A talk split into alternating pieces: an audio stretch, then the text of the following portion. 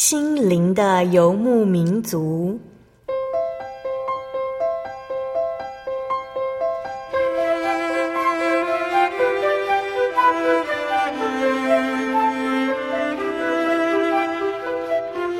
在这个谁都不管谁的后现代社会里，每个人的心灵都是游牧民族。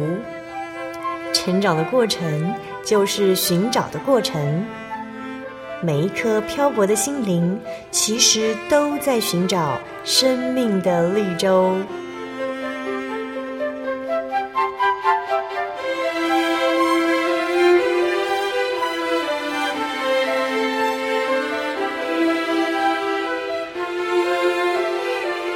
本节目由真耶稣教会台湾总会制作，欢迎收听。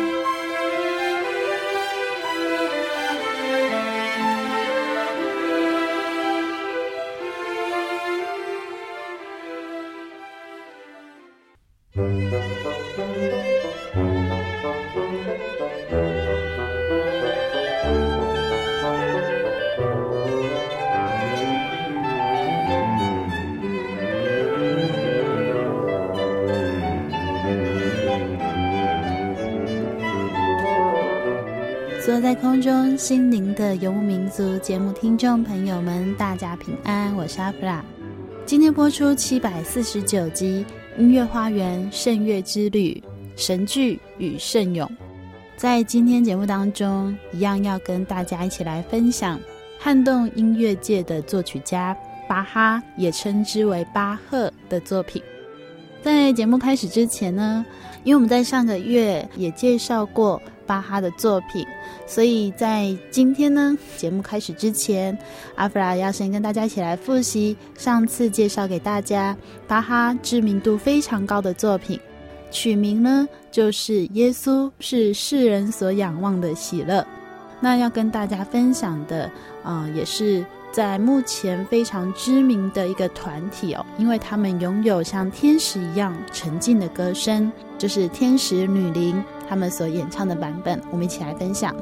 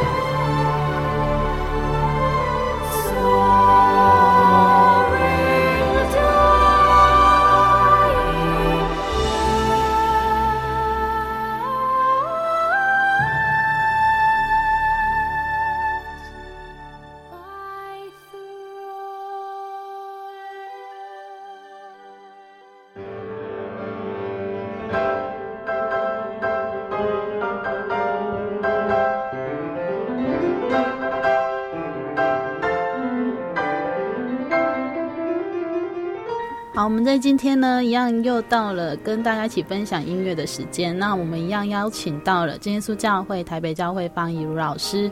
那请以如老师跟大家打个招呼。哈喽呀，大家好，我们又见面了，我是以如。今天我们一样也是要带来巴哈的作品。不知道大家会不会觉得很奇怪，说为什么？连续都讲巴哈，但是其实真的是因为巴哈在这个宗教音乐上，他扮演的一个非常重要的角色。嗯、那其实他也是承先启后，他继承了这个马丁路德宗教改革的精神。那并且呢，他在这个宗教音乐，因为他一生中写了非常非常多的宗教音乐作品。那他长期在教会服侍，所以嗯、呃，甚至哦，他在。呃，任职的时候啊，有时候老板啊，就是当时的雇主，不管是贵族或者是教会，会要求他一周要交一首清唱剧出来，所以他的写作创作能力其实是非常的旺盛。好，所以我们才会把他的许多的作品，我们我们希望说，哎，比较具有代表性的，我们的能够让大家多听多认识。那也借着巴哈他在创作这些曲子。我们分享这些曲子的故事的时候，让大家去知道说，其实，嗯、呃，信仰呢，对于一个音乐家来说非常的重要。那巴哈也是一直很坚持，不管是在他的宗教音乐或者是他的世俗音乐里面，他说，其实呢，对他来说，并没有说哪一种音乐是写给什么样子的目的。他觉得他所有的音乐作品都是拿来送赞神。有一首曲子，我想大家可能有听过。这个曲子叫《马太受难曲》，嗯，非常有名。主持人知道 巴哈的一些作品的名称，大家其实稍微都其实其实知道哈。那受难曲它是一个什么样子的曲式？其实它就是源自于中世纪的那时候有一些宗教剧。嗯，那受难曲它其实就是受难剧。好，那只是说它是用音乐的方式来表现，而不不是戏剧。那主要它就是在讲那个。福音书里面记载说有关耶稣他的受难的事迹。那巴哈其实他除了做马太受难曲，他也有做呃约翰圣马太受难曲跟圣约翰受难曲，那都是以新约圣经的四福音书里面的马太福音跟约翰福音为蓝本，那他去创作这样子的曲子。我们讲过，他是一个很虔诚的路德教派的教徒嘛，所以其实马丁路德的宗教改革精神也有影响到他。那我们可以从他的这个受难曲呢，它是以新约圣经为题材取材，我们就可以感觉得出来说，其实他是呃，真的是希望说，他其实他在音乐里面他要强调的部分就是神哈。道成肉身啊，降生到世界上，他是为了要赎我们的罪，然后为我们受死，钉死在十字架上。嗯、那他就是在受难群里面呢，他就。特别去深刻描述耶稣受难的这一个部分，然后关于说，呃，耶稣那时候他在要被定十字架之前哦，他也有跟天上的父祷告说，是不是如果说愿意的话，可以把这个这个苦悲撤去哈，这个人性的挣扎好，以及嗯，到后来坦然去接受，那以及呢，呃，会众们的反应。其实他都有做一个蛮深刻的描述，所以我们要来分享的就是这一首呃马太受难曲。对，我们要听的是他的第一首序曲。那这首曲子哦，其实当大家听到那个前奏一出来的时候，因为它是一个小调，你就会觉得其实是有浓浓的哀伤的感觉开始慢慢在酝酿出来。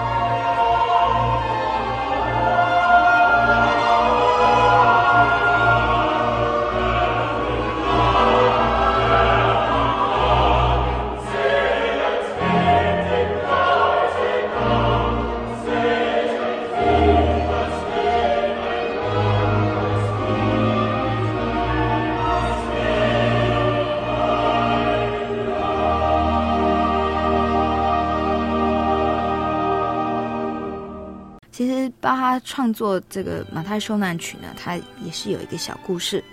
好，马太受难曲呢，其实只是巴哈当时众多创作里面，他每个礼拜要交的功课里面的一个部分，所以他当时呢就只有演出，大概演出了一次之后就束之高阁了。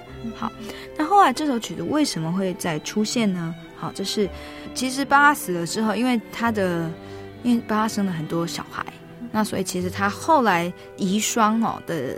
经济状况不是很好，最后是在疗养院里面度过。所以巴哈有一些他创作的手稿，到后来其实人家都找不到。那这首曲子据说是，呃，同样有一个就是他的同乡，好，在一百多年之后啊，这个同乡叫做孟德尔颂。好，那孟德尔颂大家应该都知道，他有写过一首很有名的曲子。也许各位听众朋友呢，你一生中呢，你自己要唱一次的结婚进行曲，或是你常常去参加人家婚礼，都会有这一首哒叮噔噔噔噔，对哈，这一首哈。那孟德尔颂呢，他其实他自己本身，因为他的家庭的经济状况还算蛮好的，所以他自己有组一个乐团。那这个乐团到现在都还在，它叫做布商大厦管弦乐团，是德国很有名的一个管弦乐团。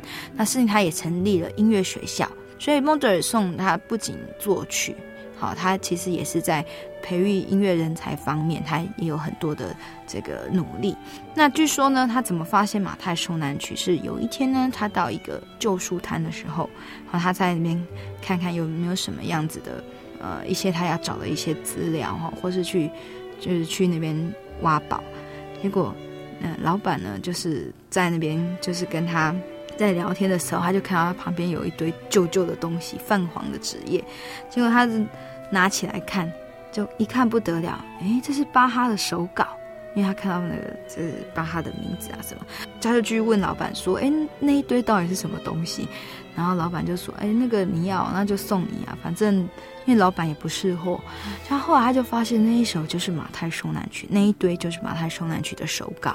那孟德尔松看到之后非常的高兴，他就把它拿回去，因为他有现成的乐团，所以后来他就把这个曲谱都整理完之后呢，他就重新用他的乐团，好啊，把它重演了一次。所以呢，巴哈其实在他在世的时候，那时候的人都知道他是个很有名的这个管风琴演奏家。那对他写的曲子，因为其实当时很多作曲家都在写作，所以也没有认为说他是那么的有名。那但是呢，孟德尔颂他重新把马太受难曲呃演出之后，就让更多的那时候的人就意识到说，哎，原来他们德国有一个这么杰出的作曲家巴哈，那他写的这个宗教音乐实在是经典。所以孟德尔颂在这个马太受难曲这首曲子，让他重现。重现世上，他其实呃做了非常大的贡献。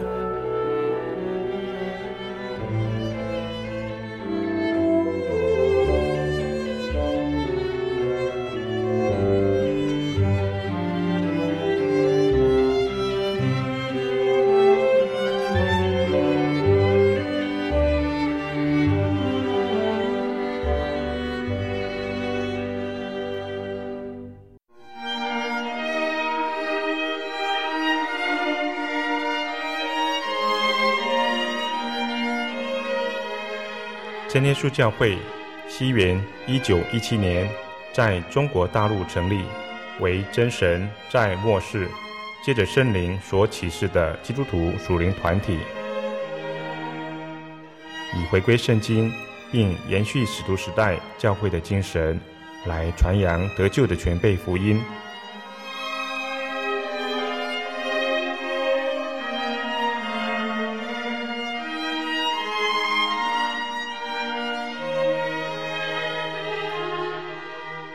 初期的传道工人，在圣灵的带领下，以真理和神迹奇事的彰显，来证实所传的福音，以能亲近耶稣，得着救恩。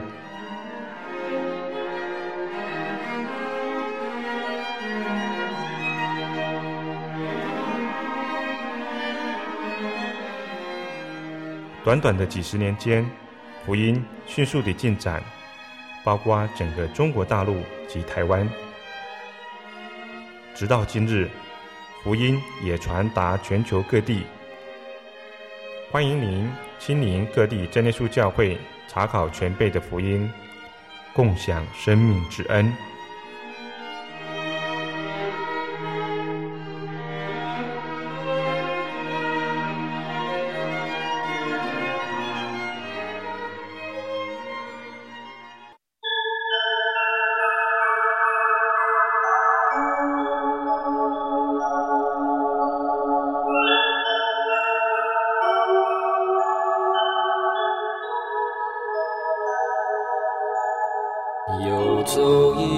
山水寻获心之甘泉，满溢心灵喜悦，尽在游牧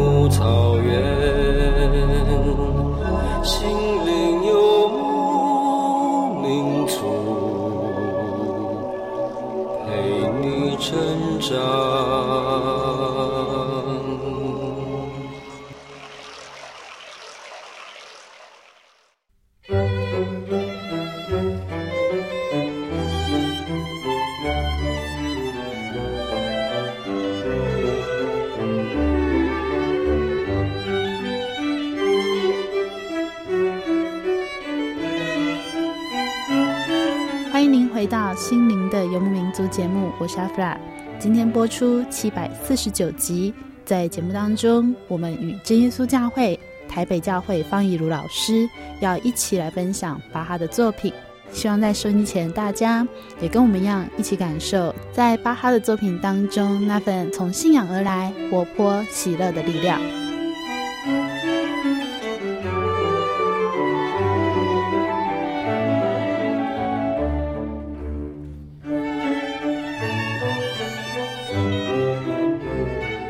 我们刚听的这是他的一开头哈，那受难曲哦，我们介绍它是出自于那个马太福音的经文哈。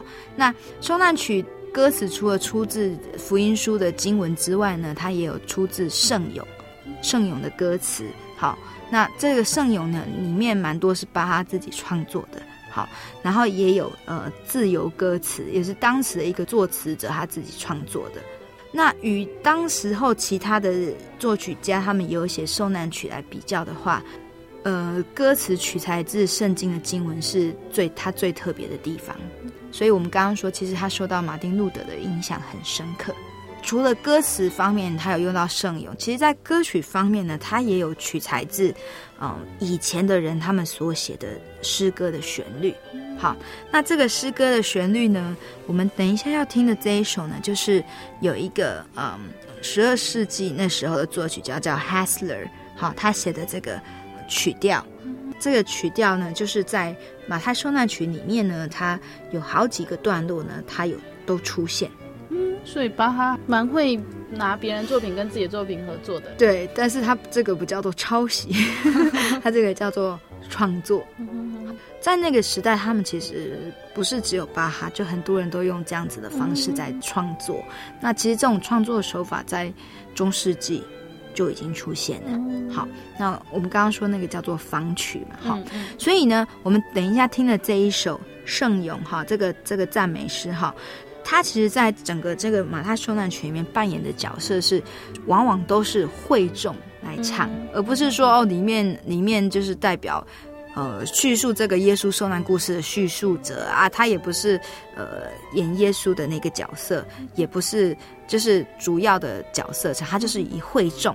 那巴哈的设计里面，会众其实也可以代表我们听众。嗯，哦，我们听众听到这个故事，我们的反应是什么？那其实巴哈呢，就设计了会众这样一个群体的角色，所以我们的反应呢，就是透过合唱来唱出来。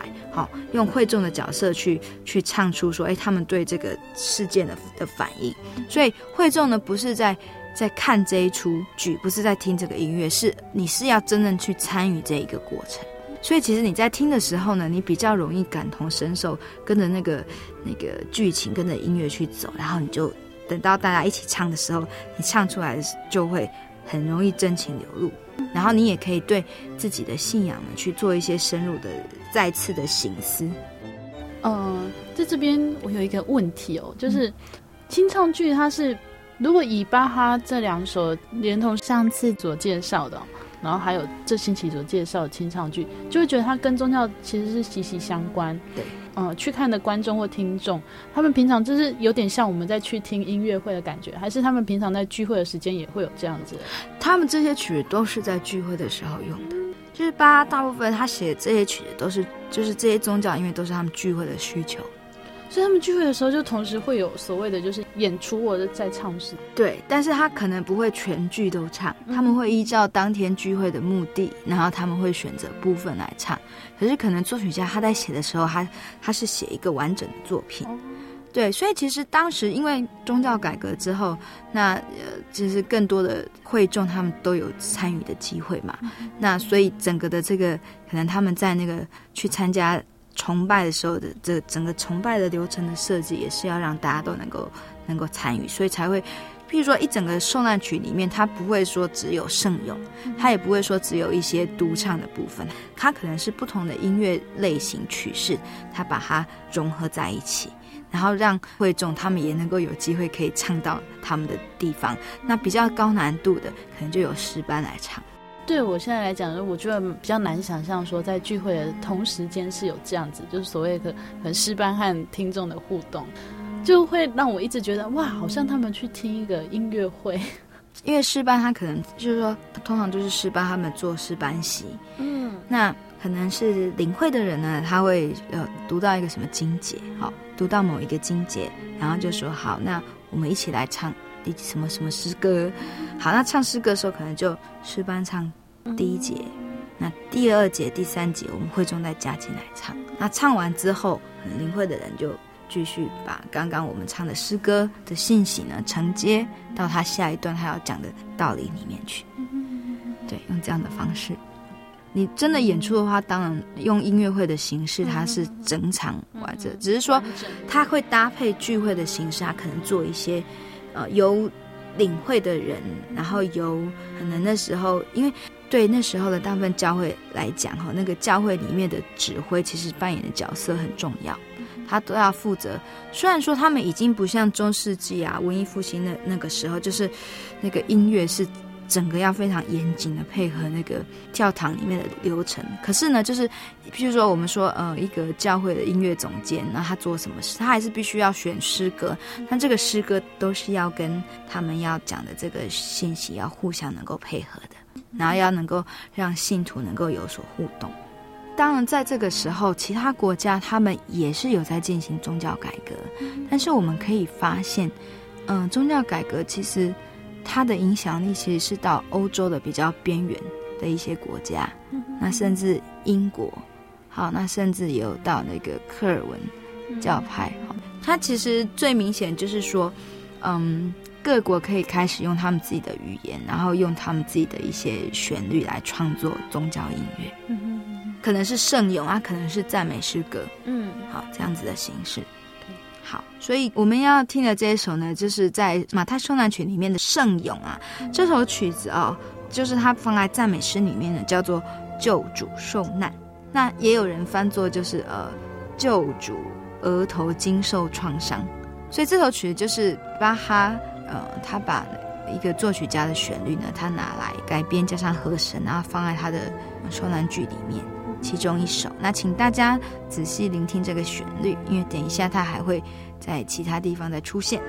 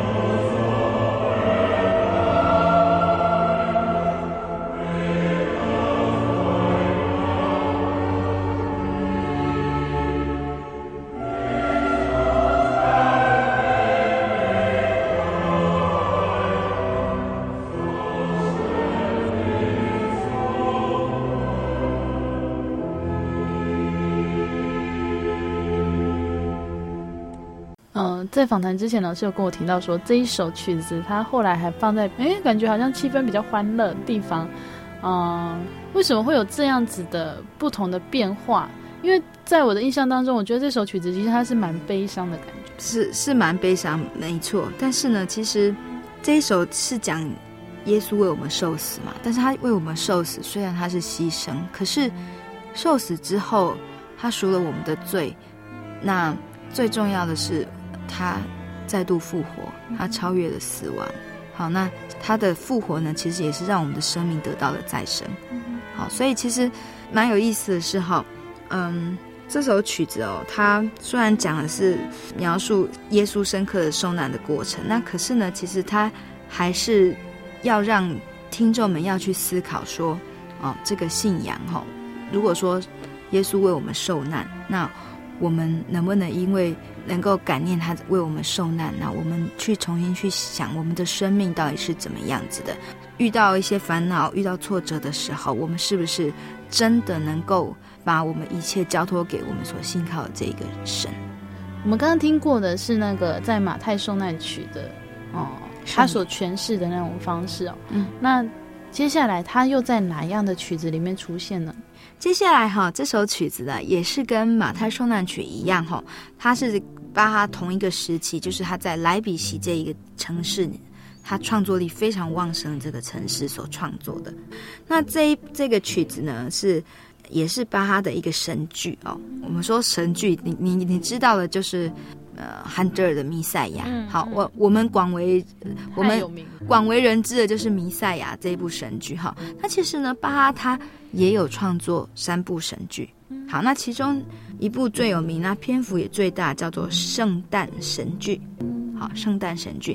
那因为呢，在欧洲哈，就是传统啊，他们都会庆祝这个圣诞节哦。虽然我们知道说，其实圣诞节并不是耶稣所诞生的日子哦，可是其实对于欧洲人来讲哦，就是对西方人来讲，其实圣诞已经变成他们一个很普遍的的节日，已经有点像是我们的过年一样。好，那是所以说，在这一天，他们都会都会有一个作品演出，然后要庆祝，要赞美。那呃。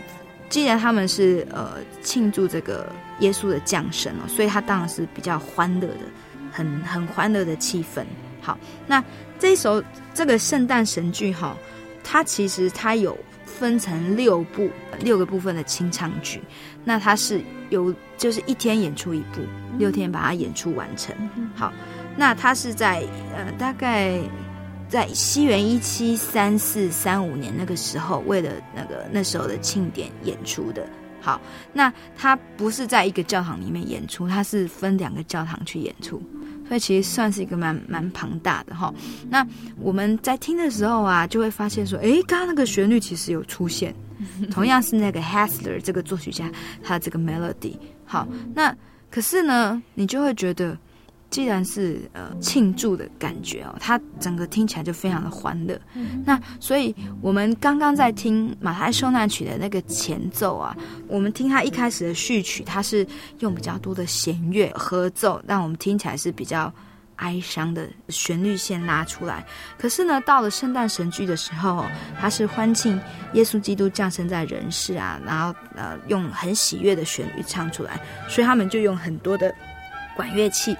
尤其是小号很嘹亮的声音，好，好像天使歌唱哈，嗯，庆祝这个救世主的降临，然后还要用到定音鼓这样子的打击乐器，所以全曲虽然你还是会听到那个曲调，就是那个圣咏的曲调，可是你就会觉得整个感觉完全的不一样，非常的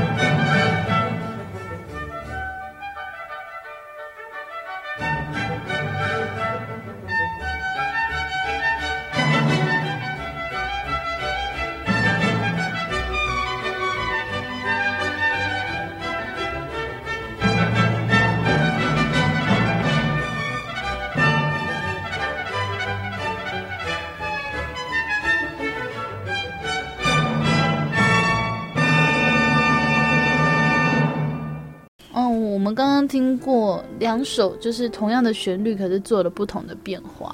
嗯，那我觉得比呃上次介绍的所谓就是同一个旋律，它是有不同的唱法，有更不一样的感觉。李卢老师也提到说，巴哈他其实每个星期他需要交出作品，或者所谓他的功课。嗯、对，那我觉得这是真的是一个非常非常厉害的创作者。嗯，嗯如果以我们现在的作家来讲，他们不太可能说什么一个星期他就必须交出一部所谓的清唱剧，因为那也是他的工作。嗯哼哼，就好像我们每天工作那种写曲的家啊，嗯，其实怎怎么讲？我觉得巴哈他厉害是在于哈。就是其实当时有很多像他一样的作曲家，嗯、那他们，可是呢，他他的确是蛮多产，而且在他的许多作品，就是他的作品很多产，而且其实他的。作品的品质也都很好，嗯嗯，这是我觉得他最不容易的地方。对，因为现在很多像我身边有一些所谓的学音乐的朋友，他们就是只要提到呃要练习巴哈的作品，他们就开始摇头，就说哇好难啊这样子。我想说哇，可以在呃多产以外，它品质又可以保持很好，其实这真的是。刚刚李老师也提到说，他是一个很敬虔的人，在信仰上面非常非常的坚持的人。那我觉得这也是神给他的一个很大的恩赐。巴哈的重要信仰方面，哈，他是蛮虔诚的教徒，哈。那他相信说音乐是神性的表达，好，所以他其实在他的创作的曲谱上呢，他就会写一些小字哦，譬如说，我们有时候可以在他的手稿上看到 J J 这样子的记号，J J 呢就是那个。拉丁文里面就是 Yehovah 耶稣帮助我，都是 J 开头的两个字，所以是 JJ 哈。就求神呢带领他，让他能够写出感动人的音乐。后面他还会写上 SDG，那 SDG 呢是三个字哦，Soli Deo Gloria。那大家可能听不懂前面两个字，可是 Gloria 大家一定都知道，就是什么荣耀的意思。所以巴哈他的写的曲子呢，所有最后的结尾他会放上。S D G 这三个字母，就是说，他所有的创作呢，都是为了要荣耀神。嗯，好，不是为了荣耀自己，而是为了要荣耀神。好，所以其实，在他的不管是经文歌、清唱剧、受难曲，或是等一下我们要听的弥撒曲里面呢，都会有这样子让人家很有强烈的宗教感受。我觉得巴哈还蛮。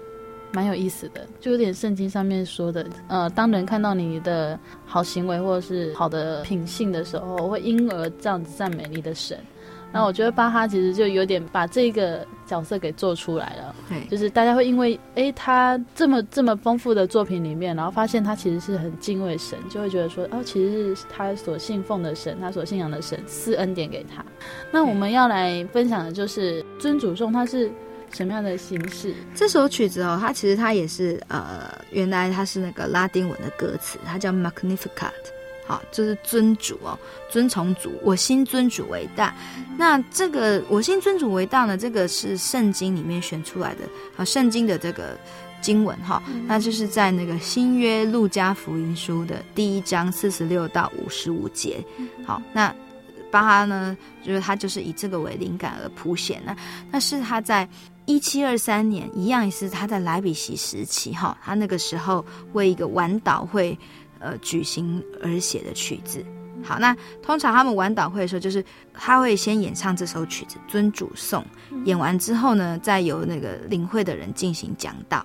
好，所以呢，《尊主颂》它的这个背景就是在讲那个耶稣的妈妈玛利亚。玛利亚呢，她就是说她听见天使啊跟她说，她将会被圣灵。感动受感而怀孕，然后会生一个儿子。好，那给他起名叫做耶稣。呃，他听到天使像他这样说的时候呢，他心里面非常的高兴哦。那他就开始唱这一首歌。那这一首歌的首句就是“我心尊主伟大”。因此呢，他们就把这首歌的第一句话呢当成歌名，所以《尊主颂》这首作品的名称就是这样子来的。我们现在听的是那个第一段，哈，我的心尊主为大。那这边是一开始，所以通常第一首曲子呢，我们听这样的古典声乐作品，通常它都是会用合唱、合唱的方式来表现，那是嗯非常喜悦哦，充满信心的。好，那它有合唱跟乐团的编制。因为那个在巴哈那个时候啊，其实乐器的发展已经慢慢的成熟了，所以他又用了小号哦。我们刚刚有讲到说，用小号呢，就是表达情绪比较高昂、比较活泼，来加强这种快乐的情绪。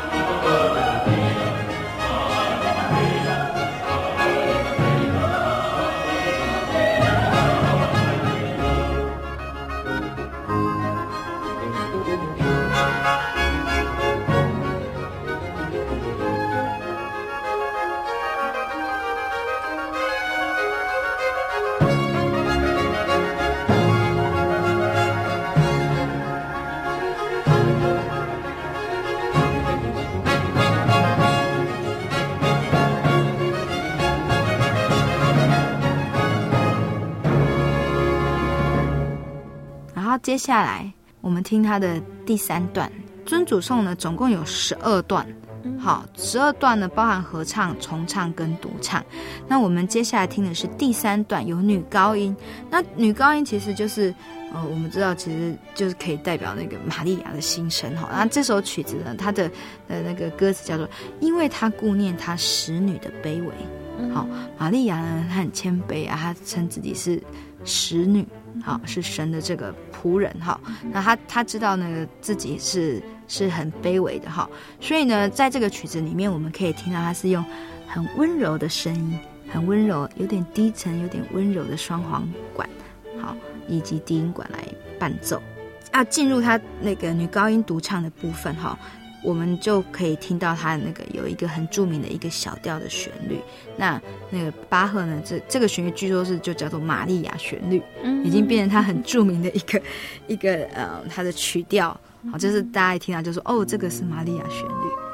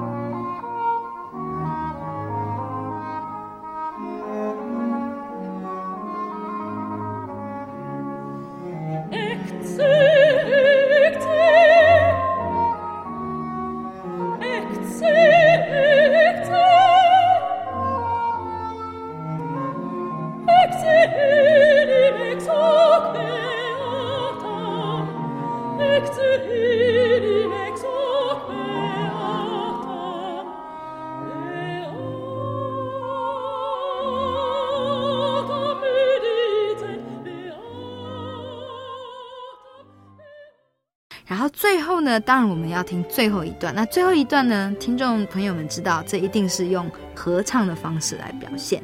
那为什么最后一段就是要用强而有力的？因为，呃，我们肯定这个就是救主耶稣为我们降生这件事情，让我们带来非常大的这个期盼。好，那我们要来赞美神，所以这个合唱呢，它是荣耀颂跟阿门。嗯嗯。好，那那在这首曲子里面呢，因为阿门哦，就是可能两个字，哦，两个音节，所以它其实用了很多的装饰音。好，啦雄浑有力，可是呢又充满了欢乐的气氛。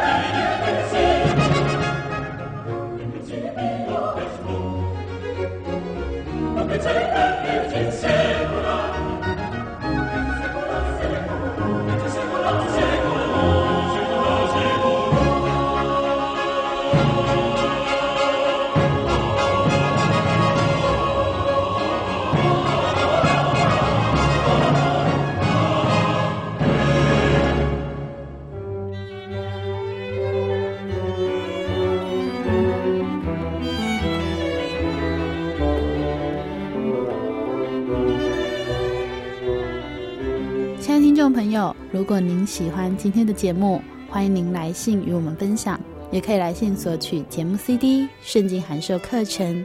来信请寄台中邮政六十六支二十一号信箱，台中邮政六十六支二十一号信箱，传真零四二二四三六九六八。谢谢您收听今天的音乐花园，我是阿弗拉，我们下个星期再见喽。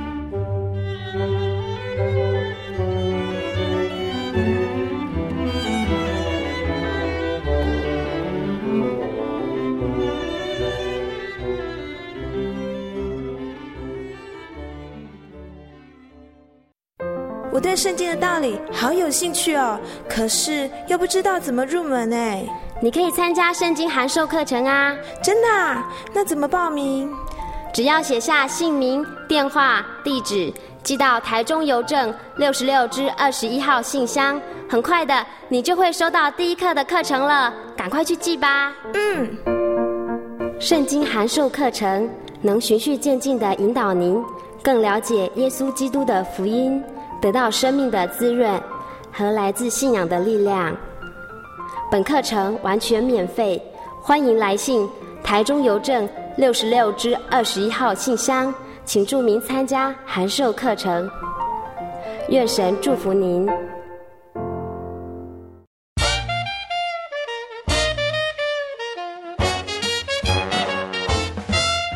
咦，阿喜，好久不见，你要去哪里？我今天要去教会。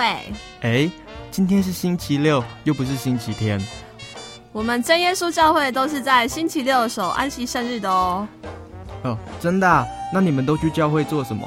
很多啊，我们会唱诗赞美神，还有听圣经的道理，还有很多很多。哇，听起来让我也好想去哦。在哪里？在哪里？我可以跟你去吗？可以啊，你可以星期六安息日的时候跟我一起去教会。我们在各地都有真耶稣教会哦。你可以上网搜寻喜信网络家庭，网址是 j o y 点 o r g 点 t w。哦，我知道了，我现在就去 j o y 点 o r g 点 t w。欢迎您到各地真耶稣教会，与我们一起参加安息日聚会。愿您平安。